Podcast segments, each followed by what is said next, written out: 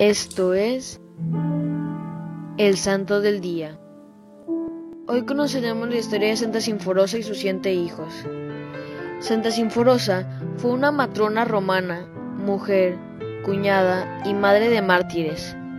Su esposo, San Getulio, que era tribuno militar, murió mártir en la época de Adriano. Este matrimonio tenía siete hijos varones, cuyos nombres conserva la tradición Crescencio, Juliano, Nemesio, Primitivo, Justino, Estacteo y Eugenio. La familia vivió en Roma un tiempo, yendo y viniendo las propiedades que el padre de familia. El tribuno Getulio, llamado también Sotico, tenía en Tiboli.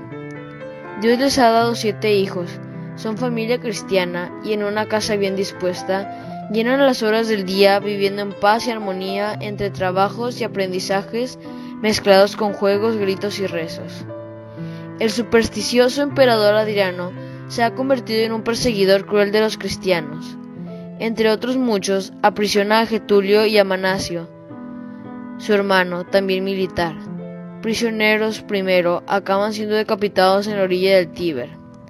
Durante todo el tiempo de la persecución, Sinforosa ha salido con los suyos de Roma hacia Tivoli, y allí procura preparar a sus hijos para la amenaza. Les habla del amor de Dios y del premio de fortaleza y fidelidad, de lealtad a Dios con las obras hasta la muerte, como ha sido la actitud de su propio padre. Tuvo que pasar oculta siete meses con sus hijos, escondiéndose cuando arreciaba la persecución, por el temor a ser descubiertos en una cisterna seca, que los siglos después se mostraba a los visitantes. Sin fingimiento inútil, prepara a sus hijos hablándoles del peligro que corren de los bienes futuros prometidos a los que son fieles y de la confianza en Jesucristo.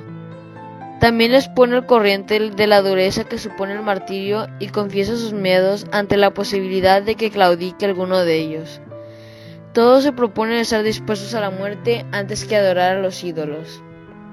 Por fin cayeron en manos de sus enemigos, y como Sinforosa no se dejase persuadir con promesas y amenazas para sacrificar a los ídolos. El juez quiere colgarla por los cabellos junto al templo de Hércules, pero comprendiendo que el espectáculo contribuiría a afianzar la fe de los cristianos que permanecen ocultos entre el pueblo, cambia el propósito disponiendo que sea arrojada al río de Verone, próximo a Tivoli, con una pesada piedra atada al cuello.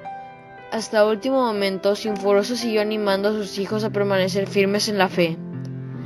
Sus hijos, Crescente, Juliano, Nemesio, Primitivo, Justino, Estacteo y Eugenio, jóvenes y algunos niños, se resisten firmemente a sacrificar a los dioses y aseguran con claridad ante el juez que se ha ofrecido con promesas a ser de padre y madre para ellos. No seremos menos fuertes ni menos cristianos que nuestros padres. Entonces, es el potro alrededor del templo de Hércules el que entra en juego. A fuerza de ser estirados, los desconyuntan los miembros. Pero ellos bendecían a Dios en medio del tormento. Luego vienen los garfios que van rompiendo las carnes y por último, vencido y humillado el juez por no poder torcer la voluntad de los fuertes y jóvenes reos, manda a que los verdugos terminen con sus vidas atravesándoles con espadas y puñales. Enterraron sus cuerpos en una fosa común que los paganos llamaron luego Biota Notos, queriendo expresar el desprecio a la muerte que mostraron al juzgarles. Cuando se calma de furia de Adriano en cosa de año y medio, los cristianos pudieron dar digna sepultura a los que llamaban ya distinguiéndose como los siete hermanos, y levantaron una pequeña y pobre iglesia sinforosa. Posteriormente sus reliquias se trasladaron a Roma y se pusieron junto a las de Getulio en la iglesia de San Miguel. Para finalizar, una pequeña oración. En el nombre del Padre, del Hijo y del Espíritu Santo. Amén. Padre nuestro, que estás en el cielo, santificado sea tu nombre. Venga a nosotros tu reino. Hágase tu voluntad en la tierra como en el cielo. Danos hoy nuestro pan de cada día, perdona nuestras ofensas como también nosotros perdonamos a los que nos ofenden. No nos dejes caer en la tentación y líbranos del mal. Amén. Dios te salve María, llena eres de gracia, el Señor es contigo. Bendita tú eres entre todas las mujeres y bendito es el fruto de tu vientre Jesús.